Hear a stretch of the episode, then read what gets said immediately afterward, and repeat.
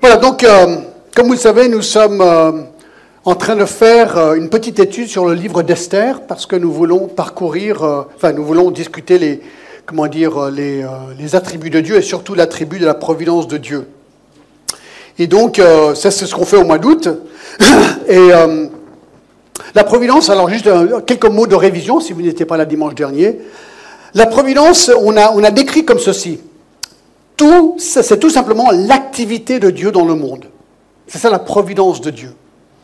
Lorsqu'on a l'impression que Dieu ne contrôle rien, je suis sûr que ça vous est déjà arrivé dans votre vie, c'est là que la Bible affirme le contraire. La Bible affirme que Dieu contrôle toutes choses dans le monde, les bonnes comme les mauvaises.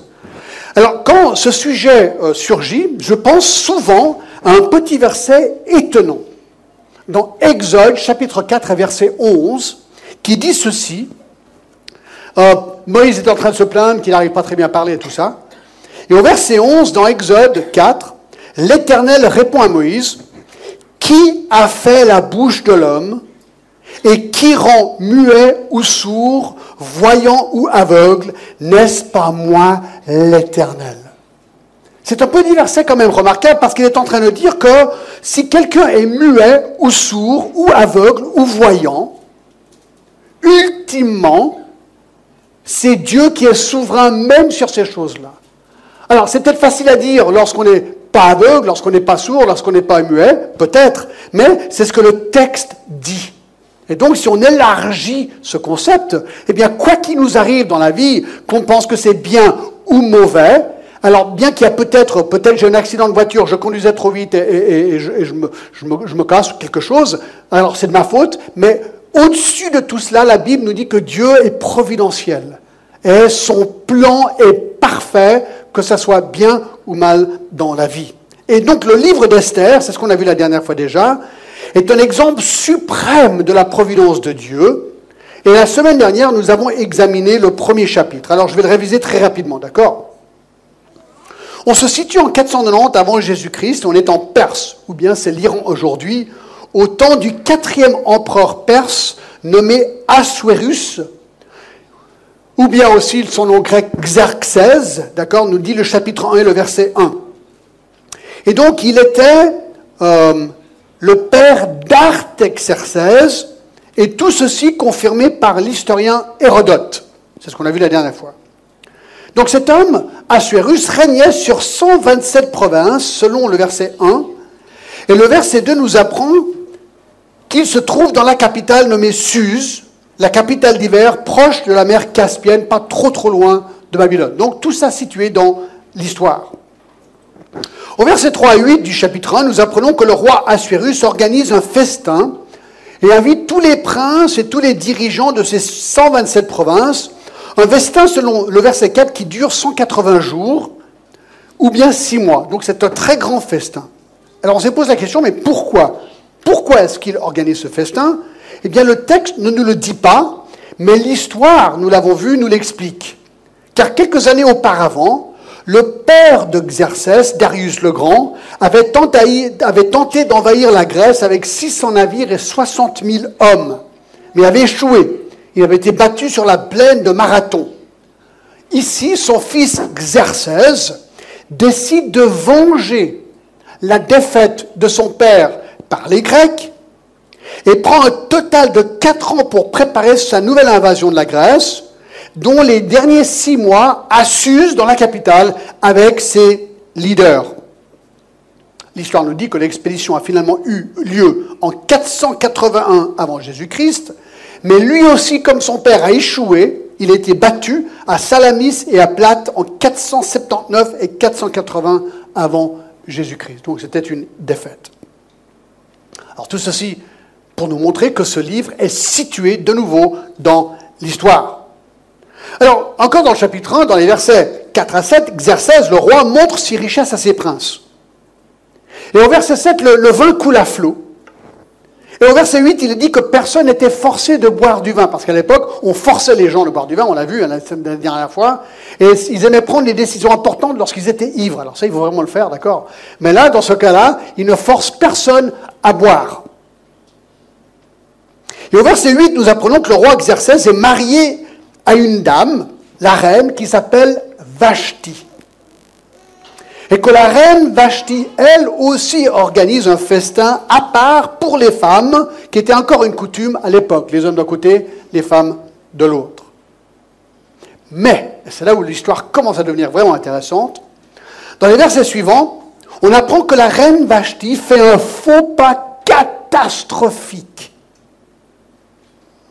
Au verset 10 et 11 du chapitre 1, le roi convoque la reine au milieu de son festin pour montrer au peuple, au grand, nous dit le verset 11, sa beauté. C'était une femme très, très belle selon le texte. Mais alors, au verset 12, elle refuse. Elle refuse de venir se présenter au roi et ses invités, et le texte ne nous dit pas pourquoi elle refuse. Peut-être, mais on ne sait pas, car elle savait qu'ils étaient tous réjouis de vin, selon le verset 10, et donc elle ne voulait pas rentrer dans ce jeu-là, d'être exposée, si vous voulez, devant tous ces princes qui avaient trop bu. Mais ça, on ne sait pas, c'est hypothétique. Quelle que soit la raison, elle dit non au roi. Ah, écoutez mes amis, hein, si un jour, je fais une petite parenthèse, mais j'arrête pas le chrono, si un jour vous êtes reine, ne dites pas non au roi. Je crois que c'est la leçon qu'on apprend ici, d'accord? Ne dites pas non au roi. Parce que le verset 12 nous dit qu'il devient furieux, enflammé de colère. Pourquoi? Parce qu'il est humilié devant ses invités. Humilié. Alors le roi, qu'est-ce qu'il fait au verset 15 Il consulte ses sages pour savoir quelle loi appliquer à cette situation.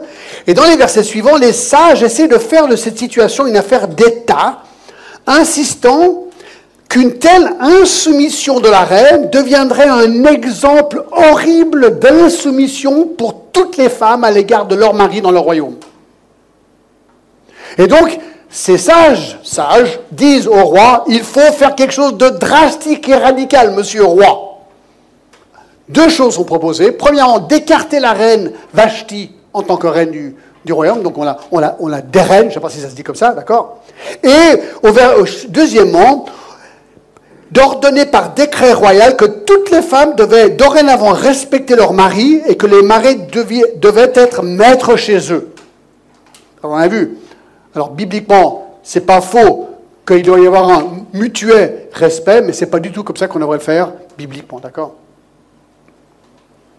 Alors la question maintenant est la suivante. La reine est écartée, mais il faut une reine dans un royaume.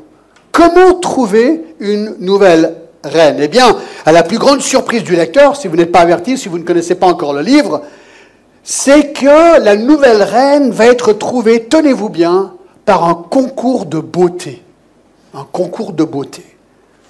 Et c'est ici que nous avons arrêté notre étude dimanche dernier. Donc je vous invite à prendre vos Bibles à Esther chapitre 2. Et le deuxième point, c'est le couronnement de la reine Esther. Alors chapitre 2, verset 1, tout de suite on voit le, roi semble regretter sa décision. Après ces choses, lorsque la colère du roi Assuérus se fut calmée, il pensa à Vashti, donc la colère vis-à-vis du fait qu'elle avait dit non. Il pense à Vashti et ce qu'elle avait fait et à la décision qui avait été prise à son sujet.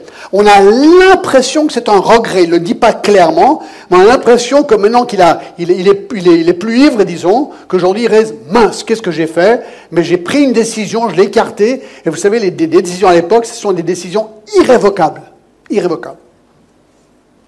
Alors voici la solution, la solution qui est proposée pour trouver une nouvelle reine au verset 2. Alors, ceux qui servaient le roi dirent qu'on cherche pour le roi des jeunes filles vierges et belles de figure, que le roi établisse dans toutes les provinces de son royaume des commissaires chargés de rassembler toutes les jeunes filles vierges et belles de figure à Suse, la capitale, dans la maison des femmes, sous la surveillance d'Égée, l'eunuque du roi et gardien des femmes, qui leur donnera les choses nécessaires pour leur toilette et que la jeune fille qui plaira au roi devienne reine à la place de Vashti. Cet avis eut l'approbation du roi et il fit ainsi. Alors, puisque la restauration de Vashti serait la fin des conseillers, imaginez quand Vashti revenait, quand ce sont les conseillers qui ont suggéré que le roi l'écarte, ben, euh, ça c'était compliqué. Donc, il propose cette solution radicale, un concours de beauté. Et au lieu, la coutume était que d'habitude, quand il devait y avoir une situation comme ça, qu'on prenait les femmes dans l'entourage du roi. Les femmes peut-être déconseiller des choses comme ça, mais pas ici. D'accord? La solution proposée, qu'on cherche des filles vierges, donc qui n'avaient jamais été mariées, qui n'avaient jamais connu d'homme, des femmes belles de figure, qu'on les amène à Suse, verset 3, dans la maison des femmes, sous la surveillance du chef des eunuques aigués. Alors les eunuques, vous savez, c'était des hommes castrés pour qu'ils ne soient pas tentés sexuellement, pour qu'ils puissent avoir accès au harem sans être tentés sexuellement vis-à-vis des femmes du roi. C'est simple que ça. Et qu'elles se fassent belles, qu'elles fassent leur toilette. Donc elles avaient déjà été belles, mais il fallait les embellir encore plus pour qu'elles soient vraiment, vraiment super top niveau belles. D'accord? Et que parmi toutes ces belles femmes, le roi choisisse la plus belle, celle qui lui convient, pour lui comme reine. Et donc le roi, dit, l'idée est super, donc il approuve. Alors, je ne sais pas, comment vous réagissez? J'ai l'impression qu'il faut peu d'imagination pour se rendre compte de l'horreur d'un tel concours. D'être prise de sa famille afin de devenir une concubine oubliée d'un roi. Alors, ça pourrait paraître d'être un privilège d'un côté, mais la méthode n'est pas vraiment top. Alors, c'est ici que Mardoché et Esther sont introduits dans l'histoire. Ça, c'est le point 3, au verset 5. Il y avait dans Suse, la capitale, un homme, un juif nommé Mardoché, fils de Jaïr, fils de Shimei, fils de Kis, homme de Benjamin, qui avait été emmené à Jérusalem parmi les captifs déportés avec Jéconia, roi de Juda, par Nebuchadnezzar, roi de Babylone. Il élevait Adassa, qui est Esther, fille de son oncle, car elle n'avait ni père ni mère. La jeune fille était belle de taille et belle de figure. À la mort de son père et de sa mère, Mardoché l'avait adoptée pour fille. Alors, déjà, peut-être un petit point historique. Euh, le personnage de Mardoché était un problème pour beaucoup de libéraux. Donc, les libéraux, c'est les gens qui ne croient pas que la Bible est vraie. Parce que, euh, bien que son nom est mentionné 58 fois dans 10 chapitres, il n'y avait aucune référence de lui dans aucun autre document ancien, surtout euh, pas de document qui le citerait comme Premier ministre. Donc ils se sont dit, ah, ben voilà, il y a une erreur dans la Bible parce qu'on ne trouve aucun document hors Bible qui confirme la présence d'un homme qui s'appelle Mardoché. Jusqu'en 1941, il y a un article écrit par un professeur Ungnad de Berlin qui montre la possibilité que le nom Mardouka, mentionné sur une tablette cuniforme numéro 258, parle d'un officier haut placé pendant les années du roi Xerxès qui pourrait parfaitement correspondre à Mardoché dans le livre d'Esther. C'est intéressant, hein. je vous ai déjà raconté cette histoire. Pendant des années, il y a les Hittites. Et les Hittites, c'est un peuple dans l'Ancien Testament. Et tout le monde, les libéraux, disaient Mais non, c'est pas possible. Il n'y a aucune trace des Hittites, nulle part dans toutes les recherches archéologiques, qui prouvent que la Bible est fausse. Ben, J'étais à Berlin il y a quelques années en arrière, je suis allé voir des musées là-bas.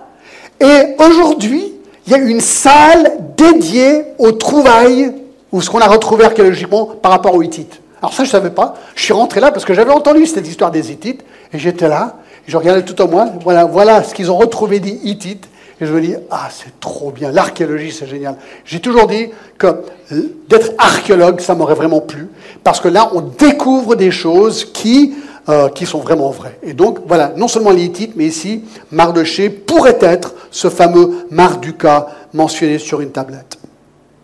Donc, alors qui est Mardoché? C'est un juif de la tribu de Benjamin. Il habite à Suse. on apprend dans les versets 5 et 6 que je viens de lire que c'était son arrière-grand-père Au verset 5 qui avait été, lui, déporté à Jérusalem par Nebuchadnezzar, le roi de Babylone, en 597. Vous vous rappelez, hein? Les Juifs étaient en Israël. Nebuchadnezzar vient avec son armée, il prend les Juifs et il les déporte dans son pays. C'est comme ça que ça se faisait quand on, gagnait une guerre ou quand on voulait euh, vaincre un peuple. Et alors, apparemment, l'oncle de Mardoché, au verset 15, Abishai, et sa tante sont morts. Donc l'oncle de Mardoché était mort, les deux, on ne sait pas comment. ils avaient une fille. Cette fille s'appelle Esther. Et donc, cette fille Esther, de l'oncle et de la tante de Mardoché, ont été confiées à Mardoché lorsqu'ils sont décédés. Et donc, c'était lui le responsable d'élever Esther. Elle est jeune, on apprend. belle de figure, et son nom perse veut dire étoile. Et des calculs, selon certains érudits, ont été faits pour estimer l'âge d'Esther à 26 ans. À 26 ans. Belle femme de 26 ans, et en étant 479 avant Jésus-Christ. Au verset 8, il y a le rassemblement des femmes. Chapitre 2, verset 8. Lorsqu'on eut publié l'ordre du roi et son édit, et qu'un grand nombre de jeunes filles furent rassemblées à Suse, la capitale, sous la surveillance d'Égaï, Esther fut aussi prise et conduite dans la maison du roi, sous la surveillance d'Égaï, gardien de la femme. Donc alors c'est intéressant cette petite note. Pour trouver cette femme, eh bien des gens ont été envoyés dans le royaume pour prendre ces femmes. Tu n'avais pas le choix de dire non apparemment. On ne peut pas dire que c'était une chose volontaire de ces femmes. On ne sait pas, mais on a l'impression pas. On a cherché et trouvé ces jeunes filles, un grand nombre. Combien de femmes furent rassemblées? Eh bien, le nombre ne nous est pas révélé, mais Joseph, l'historien juif, dit que 400 femmes furent amenées, et selon Plutarque, le roi avait 360 concubines. Vous dites, waouh, ça fait beaucoup. Alors oui, ça fait beaucoup, mais si vous allez dans un roi, chapitre 11 et le verset 3, tenez-vous bien parce que Xerxès, c'est pas lui qui bat le record. Non, peut-être que le record de tous les records dans la Bible, pour le nombre de femmes et de concubines, vous savez qui c'est? C'est Salomon. Alors tenez-vous bien, parce que dans 1 roi 10, 11, 3, il eut, parlant de Salomon, 700 princesses pour femmes et 300 concubines. Alors, je ne sais pas si vous êtes bon en maths. 700 plus 300, ça fait quoi? 1000. 700 femmes et 300 concubines. 1000. 1000 femmes. Mais, alors, ce n'est pas une étude sur Salomon, mais la suite du verset 3 dit Et ces femmes détournèrent son cœur. Alors, bien sûr, c'était beaucoup de mariages politiques, mais ces mariages politiques ont fait que le roi son cœur a été détourné. Salomon, il l'a payé très très cher. Très très cher. Et c'est pour ça que finalement, Salomon, à la fin de la vie, lui-même va écrire le Cantique des Cantiques. C'est intéressant. Parce que le Cantique des Cantiques, livre dans la Bible, promeut quoi? Un homme pour une femme. Point à la ligne. Donc à la fin de sa vie, après ces 1000, enfin 700 femmes et 300 concubines, Salomon se dit, j'ai complètement raté le plan de Dieu pour ma vie. Il n'y a qu'une chose qui compte, un homme pour une femme dans le mariage. Mais ça, c'est toute une autre histoire sur le mariage qu'on pourrait voir un autre jour. Bref, ce qu'on apprend donc dans ce chapitre 2, verset 8, c'est que ces femmes sont prises pour trouver celle qui deviendra la reine. Et au verset 9, la jeune fille lui plut et trouva grâce devant lui. Il s'empressa de lui fournir les choses nécessaires pour sa toilette et pour sa subsistance, lui donna sept jeunes filles choisies dans la maison du roi et la plaça avec ces jeunes filles dans le meilleur appartement de la maison des femmes. D'accord? Et donc, bien sûr, il parle de Égaï, le gardien des femmes. Alors, quelque part, ces femmes ont été cherchées, et Égaï, le gardien des femmes, était le premier, quelque part, à faire le tri. Il faisait les tri de toutes ces belles femmes parce qu'il connaissait les choix du roi, il connaissait les préférences du roi, et donc c'est lui qui décidait oui, non, oui, oui, non, non, oui, oui, oui, oui. Et finalement, quand il a vu Esther, eh bien tout de suite, elle lui a plu. Et par conséquent, il lui donne un traitement préférentiel. Il lui donne les choses nécessaires pour sa toilette, on apprend, pour sa subsistance. On lui donne sept servantes pour la servir, et lui donne le meilleur appartement. Donc alors là, il a l'œil pour elle, il dit, cette femme-là, ça c'est la femme de choix pour Assuérus, le roi. Au verset 10, Esther ne fit connaître ni son peuple, ni sa naissance, car Mardoché lui avait défendu d'en parler. Un petit détail intéressant, elle ne révèle pas, elle ne révèle pas à Égaï, l'eunuque, qu'elle est juive. Mardoché lui avait défendu d'expliquer qu'elle était juive. Pourquoi? C'est pas dit. Certainement, il y avait un danger. Il le sentait. Une sorte de prémonition. Euh, Dieu avait un plan et il fallait que ce plan, et ça on va le voir au fur et à mesure que l'Église, l'histoire se développe, il fallait pas encore qu'on sache qu'elle était juive. Ce n'était pas le moment. Alors verset 11, et chaque jour, Mardoché allait et venait devant la cour de la maison des femmes pour savoir comment se portait Esther et comment on la traitait. Alors Mardoché, bien sûr, il avide de nouvelles, il veut savoir comment sa fille adoptive allait, et donc il allait et recevait des nouvelles. Alors il y a finalement, cinquièmement, le défilé devant le roi à partir du verset 12. Chaque jeune fille allait à son tour vers le roi Assuérus, après avoir employé douze mois à s'acquitter de ce qui était prescrit aux femmes. Pendant ce temps, elles prenaient soin de leur toilette, six mois avec de l'huile de myrrhe et six mois avec des aromates et des parfums en usage parmi les femmes. Alors, ces femmes qui étaient déjà choisies pour leur beauté sont embellies pour encore douze mois. Alors moi, je ne suis pas un pro, hein, d'accord, dans tout ça, mais qu'est-ce qu'on fait en douze mois pour embellir déjà une femme qui est belle? D'accord? Alors ça, il faut laisser un petit peu ça à notre imagination, mais il nous dit un tout, tout petit peu, d'accord, euh, euh, de l'huile de myrrhe, des aromates et des parfums en usage parmi les femmes. Donc apparemment des bains de beauté. Je ne sais pas trop exactement. Mais voilà, donc en fait, elles deviennent super belles. Verset 13, c'est ainsi que chaque jeune fille allait vers le roi, et quand elle passait de la maison des femmes dans la maison du roi, on lui faisait, on lui laissait prendre avec elle tout ce qu'elle voulait. Donc, chaque fille à son tour était appelée à aller voir le roi pour qu'il choisisse la future reine. Et alors, c'est intéressant qu'à ce moment-là où elle devait se présenter, on lui disait, tu peux t'habiller comme tu veux. C'est à toi de décider comment tu vas t'habiller pour voir si tu deviendras la préférée du roi. Elle pouvait choisir les bijoux qu'elle voulait, les vêtements qu'elle voulait, bref, c'était à elle à décider.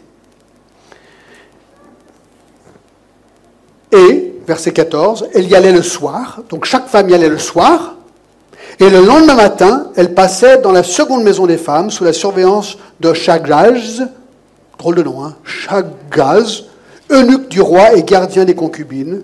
Elle ne retournait plus vers le roi, à moins que le roi n'en ait le désir et qu'il ne soit appelé par son nom.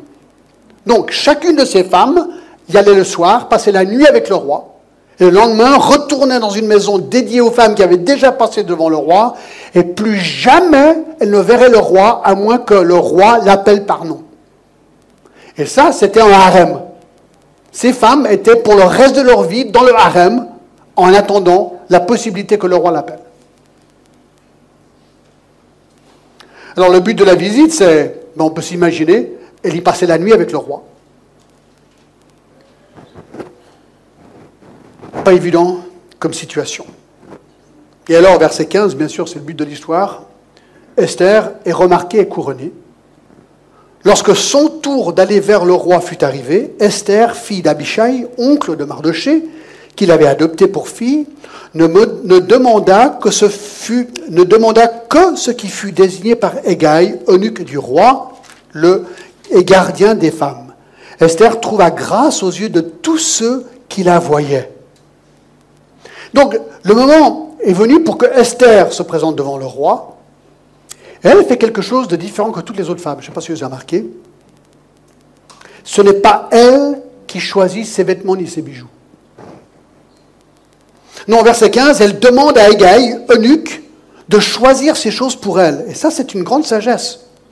Parce que lui connaît le roi mieux que tout autre. Il avait déjà choisi le genre de femme que le roi aimait, et donc elle se dit, bah alors puisqu'il connaît si bien le roi, il sait ce que le roi aimerait que je porte.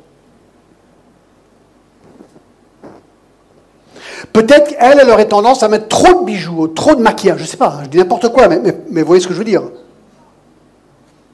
Et peut-être que lui a dit, non, non, non, non, moins de bijoux, moins de maquillage pour que ta beauté naturelle ressorte. On ne sait pas.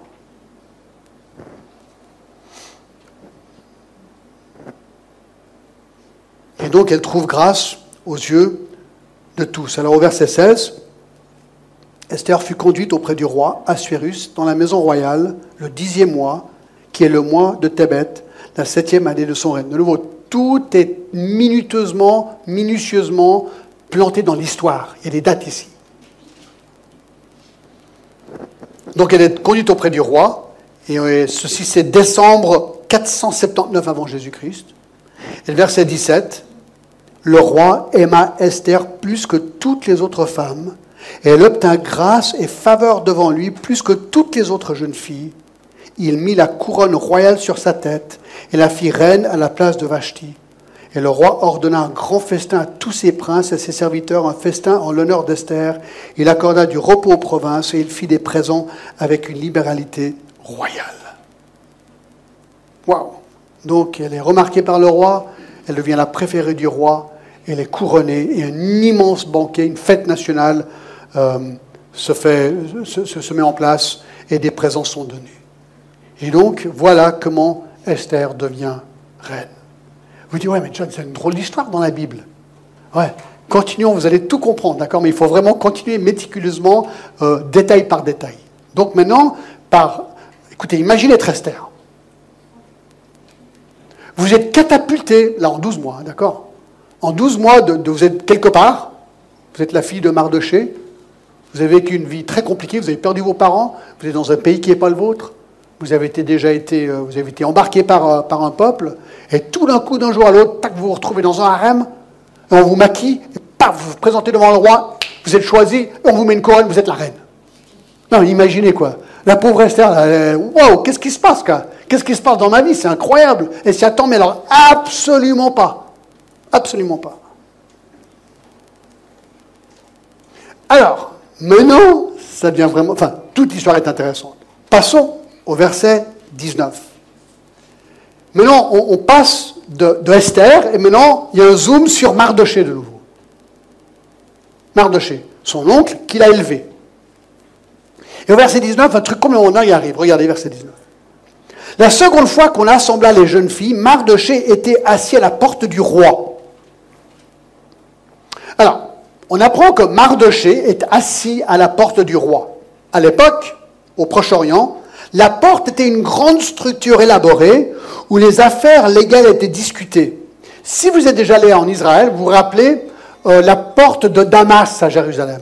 C'est un très bon exemple parce que la porte de Damas, c'est une porte qui rentre dans l'enceinte de Jérusalem, il y a le mur. Mais la porte, c'est pas une porte comme ici, ding, ding. Non, non. La porte de Damas, c'est une monstre structure. On rentre dedans, puis il y a des magasins dedans. Et on rentre dans un grand tunnel qui fait un zigzag comme ça, avec des magasins tout autour. Et ça, c'est ça une porte, avec des bancs. Et à l'époque, les gens s'asseyaient, parce qu'il y avait beaucoup d'ombre. C'était la porte de l'entrée dans la ville, et c'est là où on s'asseyait dans l'ombre et on discutait entre hommes. Et on prenait les décisions importantes de la ville. Et donc c'est ici. Il est à la porte, une grande structure élaborée, comme je viens de le dire. Et ceci, ceci suggère que peu après le couronnement d'Esther, par son influence que Mardoché a-t-il à ce moment-là été nommé magistrat ou juge? C'est ce que beaucoup pensent. Parce qu'il est à la porte du roi. Donc ce n'est pas n'importe quelle porte. Il avait apparemment une sorte de rôle dans le gouvernement, on ne sait pas exactement lequel. Mais apparemment, il a une sorte de poste gouvernemental. Et au verset 20, Esther n'avait fait connaître ni sa naissance, ni son peuple, car Mardoché le lui avait défendu. Donc on apprend de nouveau que Esther n'avait pas encore dit, ni aux eunuques, ni au roi, qu'elle était juive, et qui était son peuple. C'est incroyable quand même que personne ne lui a demandé. C'est incroyable. Et tu viens d'où, finalement? Personne ne lui a demandé ses antécédents nationaux quelque part. Son pays, et ça c'est vraiment important, parce que ça aurait changé toute l'histoire s'il le savait. Donc personne pour l'instant le sait. Donc moi j'ai l'impression que Dieu a quand même même empêché que cette question soit posée. Et elle suivait les ordres de Mardoché aussi fidèlement qu'à l'époque où elle était sous sa tutelle. Donc vraiment il y a un immense respect d'Esther envers son oncle. Elle obéit son oncle 100%.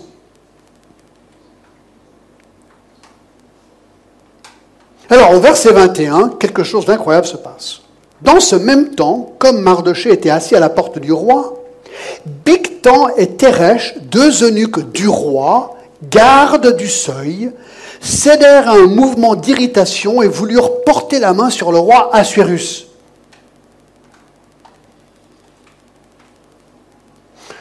Je continue. Mardoché eut connaissance de la chose et en informa la reine Esther, qu'il a redit au roi de la part de Mardoché le fait ayant été vérifié et trouvé exact, les deux eunuques furent pendus à un bois. Et cela fut écrit dans le livre des chroniques en présence du roi. Donc, ce qu'on apprend, c'est que, enfin, on voit ici hein, de, nouveau le, détail de la providence de Dieu. Par le fait qu'il y a un nouveau poste à la porte du roi, donc Mardoché, il a accès à l'information qui est à l'intérieur du gouvernement et à l'intérieur de l'entourage du roi. Et là, un jour, il apprend d'un complot par deux hommes, Biton et Teresh, des, des eunuques du roi, qui cherchaient à tuer le roi. Un complot contre la vie du roi. Alors, pourquoi? Eh Hérodote nous dit que c'était des gardes des appartements privés du roi et qu'ils cherchaient à venger le roi pour la déportation de Vashti. On peut imaginer que puisqu'ils étaient uniques, ils étaient proches de la reine Vashti. Et quand la reine Vashti a été enlevée, ils étaient furieux parce qu'ils avaient peut-être des privilèges vis-à-vis de cette reine-là. On ne sait pas, hein, c'est une possibilité. Et donc ils se sont dit, bah, écoute, on va se venger vis-à-vis du roi pour avoir écarté, selon nous, injustement la reine Vashti. Alors providentiellement, c'est Mardoché qui découvre le complot au verset 2. Au verset 22, verset 22 on apprend qu'il informe la reine, on ne sait pas comment, mais il a eu pouvoir d'informer, la, la possibilité de l'informer, qui elle en a informé le roi au verset 22. Et alors le résultat, au verset 23, les deux hommes sont pendus, peine de mort. Mais le détail le plus important, c'est le verset 23. Le fait ayant été vérifié et trouvé exact, les deux eunuques furent pendus au bois, ok, mais c'est la suite qui est importante. Et cela fut écrit dans le livre des chroniques en présence du roi. Ceci fut écrit dans les livres du, de présence du roi. C'est un détail très important à souligner. Donc quand quelque chose de positif était fait vis-à-vis d'un roi, on le marquait. On marquait tout, c'était dans les livres historiques. Ben, ceci a été marqué. Pourquoi? Parce que la vie du roi avait été sauvée.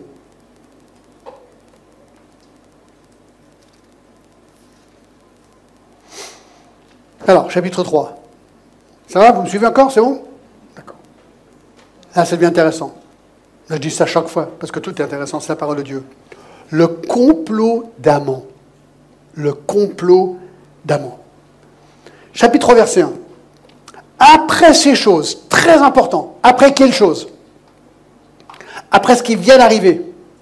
Après le fait que Mardoché a débusqué le complot, les deux hommes ont été pris, tués, et les choses ont été marquées dans le livre des rois. Après ces choses, 3.1, le roi Assuérus fit monter au pouvoir Amon, fils d'Amadata, l'Agagite. Il éleva en dignité en plaça son siège au-dessus de ceux de tous les chefs qui étaient auprès de lui. Donc, il y a un nouveau caractère, un nouvel homme qui est présenté, très important, Amon, apparemment devient, on a l'impression, Premier ministre, parce qu'il est au-dessus de tout le monde, placé au-dessus de tous les chefs qui étaient auprès du roi. Alors cette phrase après ces choses est importante, comme je viens de le dire. Donc après que Mardoché découvre le complot et que tout ça s'est écrit dans les livres, après ces choses, Mardoché, euh, excusez-moi, Amon devient en quelque sorte Premier ministre du pays. Est-ce possible de supposer que Mardoché aurait dû être récompensé Parce qu'il n'a pas été récompensé pour avoir débusqué ce complot. Et que peut-être par un problème bureaucratique ou une manœuvre malhonnête, c'est Amon qui a été honoré. On ne sait pas. Parce qu'on ne sait pas pourquoi il est honoré tout d'un coup. Ici, Amon, on ne sait pas mais c'est dans la logique des choses, puisque c'est après ces choses qu'Amon a été honoré. Et là, coup de théâtre, verset 2. Tous les serviteurs du roi, qui se tenaient à la porte du roi, fléchissaient le genou et se prosternaient devant Amon. Amon est le Premier ministre, et à l'époque, parce qu'on faisait, c'est que quand le Premier ministre arrivait, on voit ça dans les films, tout le monde se mettait à genoux pour l'honorer.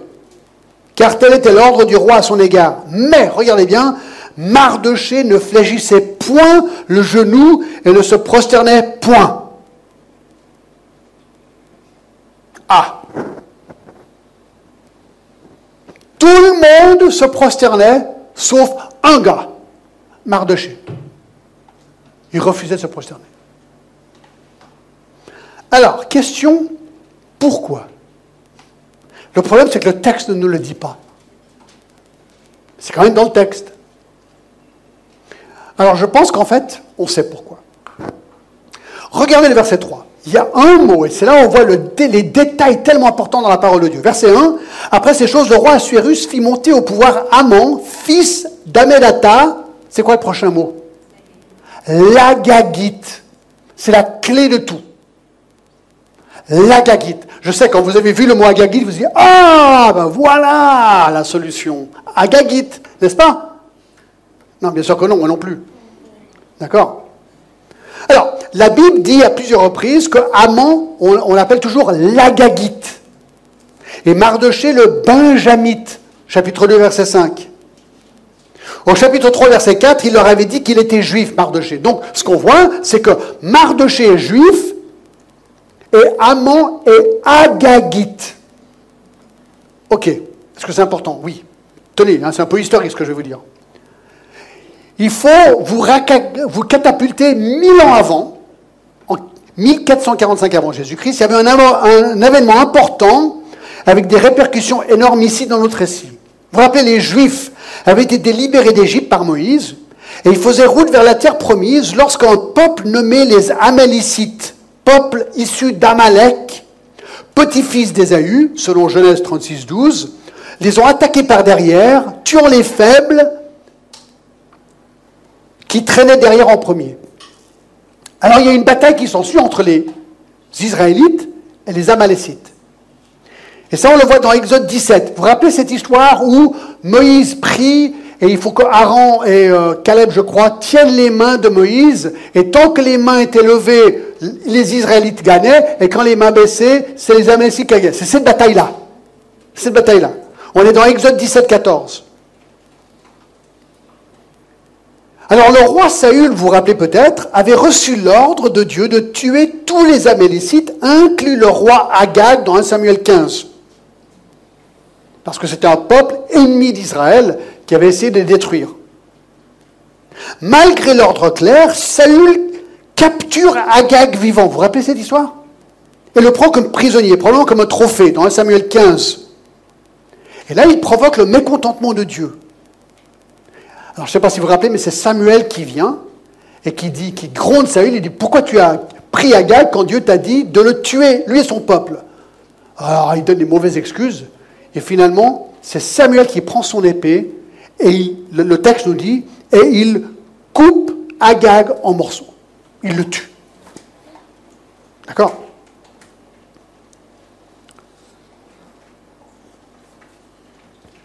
Alors, le roi Saül a désobéi, et puisque le peuple n'a pas été complètement anéanti, cela veut dire, chers amis, que Amon, dans notre histoire, était donc Amalécite, ennemi acharné des Juifs, qui aurait dû être exterminé avec sa lignée. Amon n'aurait donc dû jamais voir le jour. Si le roi Saül avait obéi à Dieu, alors Mardoché n'aurait jamais rencontré Amon. De ce fait, en tant que descendant d'Agag, Amon nourrissait une vive animosité à l'écart des Juifs qui avait voulu, qui avait voulu exterminer son peuple. Et dans le livre d'Esther, dans notre texte d'aujourd'hui, nous sommes 550 ans plus tard, et en dépit de cette longue période, ni Amon l'Agagite, ni Mardoché le Benjamite n'avaient oublié le conflit qui avait opposé leurs deux peuples. Ils couvaient au fond de leur cœur. Donc un jour, ils se rencontrent et l'animosité surgit et le juif va surtout pas plier le genou à un agagite. Il va surtout pas plier le, genou à celui que Dieu avait voulu détruire. Vous comprenez? C'est pour ça, probablement, que Mardoché refuse de plier le genou au Premier ministre, mais qui est agagite. Alors, mal la leçon ici que je ressors, c'est qu'en fait, un acte de désobéissance à l'égard de Dieu peut avoir des conséquences terribles ultérieurement. Écoutez, ici, la faute, c'est celle de Saül. Mille ans plus tôt, Saül a désobéi à Dieu, et là, on a tout un livre de la Bible consacré à résoudre le problème de Saül quelque part. Donc, nos actes de désobéissance peuvent avoir des conséquences dans nos vies, mais dans la vie de ceux qui sont après nous. Donc, c'est pas rien d'obéir au Seigneur. Quand Dieu dit quelque chose de clair, mieux vaut simplement le faire, et Dieu est apaisé ainsi. Alors là, on revient maintenant à, l'histoire, et on va aller vite, d'accord? On va aller vite. Donc, au verset 2, il refuse de plier le joug à Damon devant Amon. Verset 3. Et les serviteurs du roi qui se tenaient à la porte du roi dirent à Mardoché, pourquoi transgresses-tu l'ordre du roi? Comment il, comme il le lui répétait chaque jour et qu'il ne les écoutait pas, il en fit rapport à Amon pour voir si Mardoché persistait dans sa résolution car il leur avait dit qu'il était juif. Voyez-vous? Alors maintenant, Amon sait que Mardoché est juif et Amon, on a dit, écoute, il y, a ce juif qui refuse de plier le joug. Alors Amon, il se met en pétard, il est en colère. Verset 5. Et Amon vit que Mardoché ne fléchissait point le genou, ne se prosternait point devant lui, il fut rempli de fureur. Mais il dédaignait de porter la main sur Mardoché seul, car on lui avait dit de quel peuple était Mardoché. Alors regardez la suite. Et il voulut détruire le peuple de Mardoché, tous les juifs qui se trouvaient dans tout le royaume d'Assuérus. Non mais allez voir, voyez-vous, ces conséquences, tout d'un coup, Amon dit, mais ce juif qui refuse de plier le genou, ah ouais, c'est les Juifs qui ont voulu détruire mon peuple il y a mille ans en arrière. Allez, maintenant c'est à mon tour. Moi, je vais détruire le peuple juif. Donc ça devient maintenant devant un problème national. Euh, Amon veut détruire tous les Juifs. Verset 6. Incroyable. Alors, il ne faut pas oublier dans tout ça que Dieu gère les pions ici. Hein. C'est comme un jeu d'échecs ici. Dieu est en train d'accomplir un plan, mais il faut revenir pour la suite, d'accord? Parce que le plan de Dieu est en train d'être concocté ici, mais d'une manière absolument époustouflante. Alors verset 7. Verset 7. Une date est choisie pour le massacre des Juifs. Au premier mois, qui est le mois de Nissan, la deuxième année du roi Assuérus, on jeta un pur, c'est-à-dire un sort devant Amon pour chaque jour et pour chaque mois, jusqu'au douzième mois, qui est le mois d'Adar. Donc en fait, une des manières qu'il déterminait certaines dates, c'est qu'il jouait au sort devant des, des, je sais pas, des, gens qui tirent le sort, des dés ou je sais pas trop quoi, pour essayer de déterminer. Et donc alors il, dit quel jour serait le mieux pour euh, détruire les Juifs? Et alors la date tombe sur le mois d'Adar. C'est dans notre calendrier le mois de décembre, un an plus tard. Un an plus tard. Donc c'est super, parce que dans la providence de Dieu, vous vous rappelez Proverbe 16, 33, on jette le sort dans le pan de la robe, mais toute décision vient de l'Éternel. C'était la date la plus lointaine sur un an pour permettre maintenant aux Juifs un an pour se préparer à ce massacre. Alors Amon dit au roi Assuérus, verset 8, il y a, alors maintenant il va dire au roi, il y a dans toutes les provinces de ton royaume un peuple dispersé à la part parmi les peuples ayant des lois différentes de celles de tous les peuples et n'observant point les lois du roi il n'est pas dans l'intérêt du roi de les laisser en repos. Alors ce qui est intéressant, c'est que Amon ne dit pas au roi que ce sont des juifs. Il leur dit que tous les juifs refusent d'observer les lois du roi, ce qui est faux. Mais il ne mentionne pas le fait que ce sont des juifs. Peut-être avait-il peur que le roi se souviendrait des décrets donnés par son père et son grand-père du roi qui avaient permis aux Juifs de retourner dans leur pays. Donc il s'est dit, je ferais mieux pas mentionner le peuple parce que là, ça risque de se retourner contre moi. Donc il dit simplement, il y a un peuple dans ton pays qui refuse de t'obéir. Verset 9, si le roi trouve bon qu'on écrive l'ordre de les faire périr. attention, la date a déjà été choisie par Amon. Mais là, il dit, mais non, roi, écoute, euh, on devrait quand même euh, faire un ordre pour tuer tous ces gens et je pèserai dix mille talents d'argent entre les mains des fonctionnaires pour qu'on les porte dans le trésor du roi. Amon était prêt à financer énormément, avec beaucoup d'argent, comment dire, les, troupes pour aller tuer tous les juifs du royaume. Et le roi ôta son anneau de la main et le remit à Amon, fils d'Amandata, l'Agagite, ennemi des juifs. Alors le roi, il dit ok. Il réfléchit même pas, il dit ok, il prend sa vague, tac, vas-y, fais ce que tu dois faire. Mais Dieu contrôle tout. On verra ça au fur et à mesure qu'on avance. Et le roi dit à Amon, l'argent t'est donné, et ce peuple aussi, fais ce que tu voudras. Verset 11. Les secrétaires du roi furent appelés le treizième jour du premier mois. Et l'on écrivit suivant tout ce qui fut ordonné par Amon, au satrape du roi, au gouverneur de chaque province et au chef de chaque peuple, à chaque province selon son écriture, à chaque peuple selon sa langue. Ce fut au nom du roi Assuérus que l'on écrivit, on scellera avec l'anneau du roi. Les lettres furent envoyées par les courriers dans toutes les provinces pour qu'on les détruise, qu'on tue et qu'on fasse périr tous les juifs, jeunes et vieux, petits enfants et femmes, en un seul jour, le treizième du jour du mois, qui est le mois d'Adar, et pour que leurs biens soient livrés au pillage. Alors là, il n'y a aucune confusion sur l'ordre. On va tous les tuer. Tous. À cette, à cette date. Ces lettres renfermaient une copie de l'édit qui devait être publié dans chaque province et invitaient tous les peuples à se tenir prêts pour ce jour-là. Les courriers partirent en toute hâte d'après l'ordre du roi. L'édit fut aussi publié dans Suse, la capitale, et tandis que le roi et Amant étaient à boire, la ville de Suse était dans la consternation. Imaginez, les Juifs viennent d'apprendre qu'ils vont être complètement anéantis par le roi Assuérus. Alors c'est intéressant, la ville est dans la consternation pendant que le roi, lui, regardez ce qui est dit, un verset, l'édit fut aussi publié dans Suse, la capitale, tandis que le roi et Amon étaient à boire. Ils ordonnent que les Juifs se détruisent, puis eux, ils sont là en train de boire un cocktail ensemble. C'est incroyable, non? C'est incroyable. Alors qu'est-ce qui va se passer? Est-ce que les Juifs vont être massacrés? Comment ça va se passer? Quel est le rôle d'Esther, de Mardoché? Qu'est-ce qui va se passer ici? Écoutez les amis, on n'a pas le temps de voir ça aujourd'hui, il faudra revenir dimanche prochain. D'accord? Il faudra revenir dimanche prochain. Mais les détails de la prochaine section sont absolument incroyables. Comment la reine Esther va sauver le jour quelque part. D'accord? Mais je voulais quand même en tirer juste quelques leçons de ce qu'on a déjà vu ce matin avant de nous quitter. Déjà, premièrement, Esther. Imaginez être catapulté dans un rêve du roi pour votre beauté. Moi, je me demande si à un moment donné, elle s'est dit Waouh, je suis privilégiée d'être si belle. Et ce jour-là, elle s'est dit C'est nul d'être belle.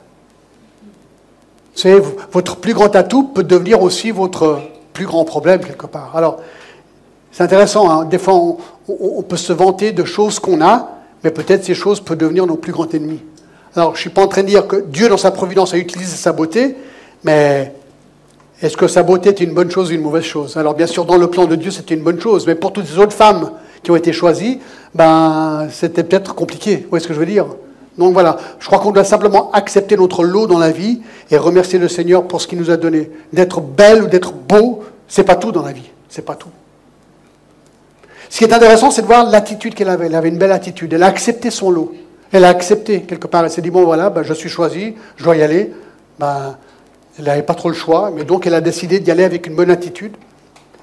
Euh, c'est intéressant, elle, a quand même vécu un, drame familial, la déportation de sa propre famille, la mort de ses parents. Et là, élevée par son oncle, mais quelle attitude de soumission totale envers son oncle, c'est beau savoir.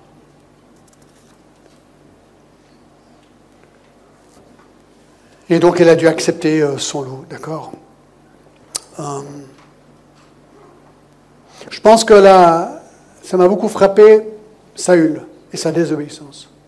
Les effets, mille ans plus tard, de sa désobéissance d'avoir obéi l'ordre du roi. je crois qu'on doit faire attention quand les choses sont claires, quand Dieu nous demande de faire des choses dans la parole de Dieu. Ben, mieux vaut obéir, parce que si on désobéit, aujourd'hui peut-être on ne voit pas la conséquence, mais pourrait y avoir des conséquences long terme plus tard. Euh, je crois qu'on va, juste arrêter là. C'est les deux, les deux leçons qui m'ont vraiment frappé. Alors écoutez, dimanche prochain, on va continuer, d'accord? Et on va rentrer dans la suite euh, de ce texte. Et, on va voir comment Dieu démêle cette situation et surtout comment Dieu va sauver ce peuple. Parce que maintenant, ce peuple, il vient d'être euh, voué à la destruction. C'est une loi irrévocable. Donc comment et on sait très bien que les Juifs n'ont pas été anéantis. Jésus est juif, il est né du peuple juif. Donc Dieu a gardé sa promesse. Mais comment est-ce que Dieu va faire pour que cette loi irrévocable fasse que les Juifs ne soient pas détruits? Ça, c'est la question qu'on verra dimanche prochain. D'accord?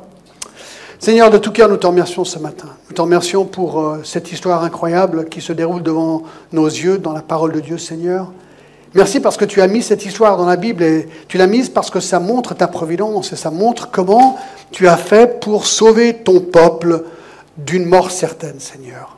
Il fallait que ton peuple survive parce qu'il fallait que Jésus, juif, soit né de juif. Seigneur, et, tu as ramené ton peuple, non seulement tu l'as sauvé, tu l'as ramené dans ton pays, Seigneur, pour que Jésus y soit né. Donc nous te remercions pour tout ton plan et nous te remercions pour tous ces gens que nous tenterons de, voir dans cette histoire, surtout euh, Mardoché et Esther. Seigneur, et, la manière que tu as utilisé euh, ces deux personnes pour ton plan, comme tu as utilisé aussi le roi Assuérus, mais aussi Amon. Et nous voyons que tu utilises euh, ben, toutes les personnes, Seigneur, les bonnes et les mauvaises, dans ta providence et pour tes projets, Seigneur. Donc aide-nous à nous reposer dans ta providence, Seigneur. Et merci au nom de Jésus-Christ. Amen.